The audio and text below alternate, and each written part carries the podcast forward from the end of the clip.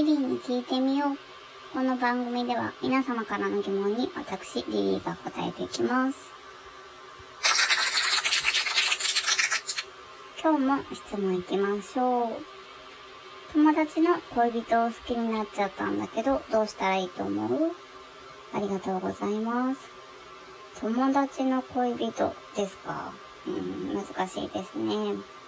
あの、恋人がいる人とかともまた違って、友達の恋人ですからね。どっちも大事にしたい。思いますよね。あーでもね、好きでいてもいいんじゃないかなとは正直思います。ただ、友達のことが大事だったら、今はアピールしない方がいいんじゃないかなって思うんですよね。もうこう、さりげなく好きでいつつ、チャンスを伺って、チャンスが来たら、離さないみたいな、そんな感じだと思います。もし、今の時点でどうにかしたいんだったら、まあ、どちらかとの関係を失うことは覚悟した方がいいでしょう。次の質問です。好きな人に塩対応されたことあります？ありがとうございます。それはありますね。でも遠くにあげられるようなやつではないです。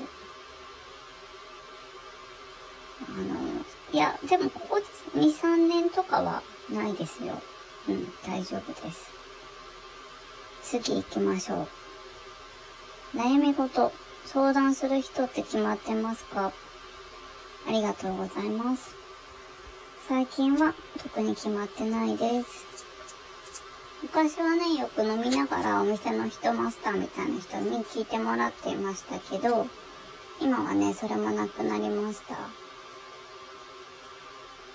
落ち着いてきたのかもしれないですね。やっぱり相談するとか、なんか恋愛の話とか多かったんですけど、またかみたいな感じになっちゃうので、あの、申し訳ないなっていう気持ちもあったし、そういうごたごたしたものが落ち着いてきたっていうのはあるかもしれないですね。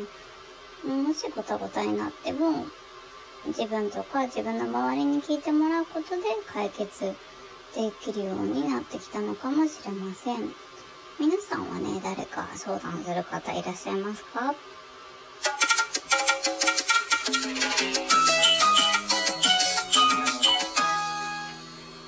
8月21日は献血の日です。1964年のこの日、今の献血制度が確立されたようです。献血はね、献血バスや献血ルームで行われて、その場所っていうのは日赤のホームページで検索することができます。興味のある方は調べてみてくださいね。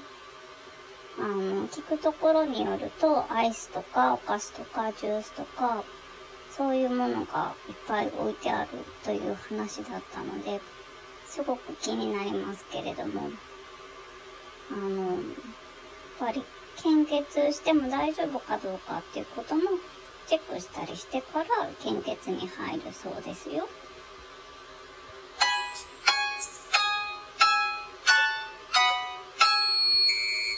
ちなみに明日は女子大生の日でもあります。自分がね、女子大生だった時と今とではだいぶ状況が違うんだろうなとは思いますね。もう何年前になるんでしょうか。まだね、水明とか連絡が取れる状態で、あの、友達いるので、まあ、よかったな、楽しかったなと思ったりもしますね。ほんと、なんか遊んでた思い出とかしかないですけどね。もうちょっと勉強しておけばよかったなと思います。この女子大生の日っていうのは初めて女子大生が誕生した日っていうことになる。誕生ってあの誕生日とかじゃなくて、なんていうの。女子大生が、うん、女子大生になった人がいる日みたいなことなんですけどね。うん。ぜひね、今女子大生の方には、その女子大生である時っていうのを大事にしてほしいなと思います。もちろん女子だけじゃないですけどね、大学生の皆さん、学生の皆さんには、学生時代っていうのを謳歌してほしいものだなと思います。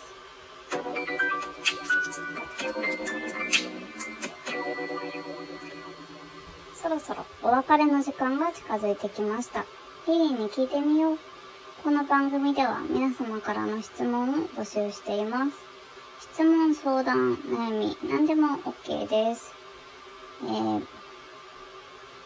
質問箱、Twitter ダイレクトメール、ラジオトークのお便り欄からお寄せください。ラジオネームぜひ書いてくださいね。あの、ラジオネームあるもの早く読みますね。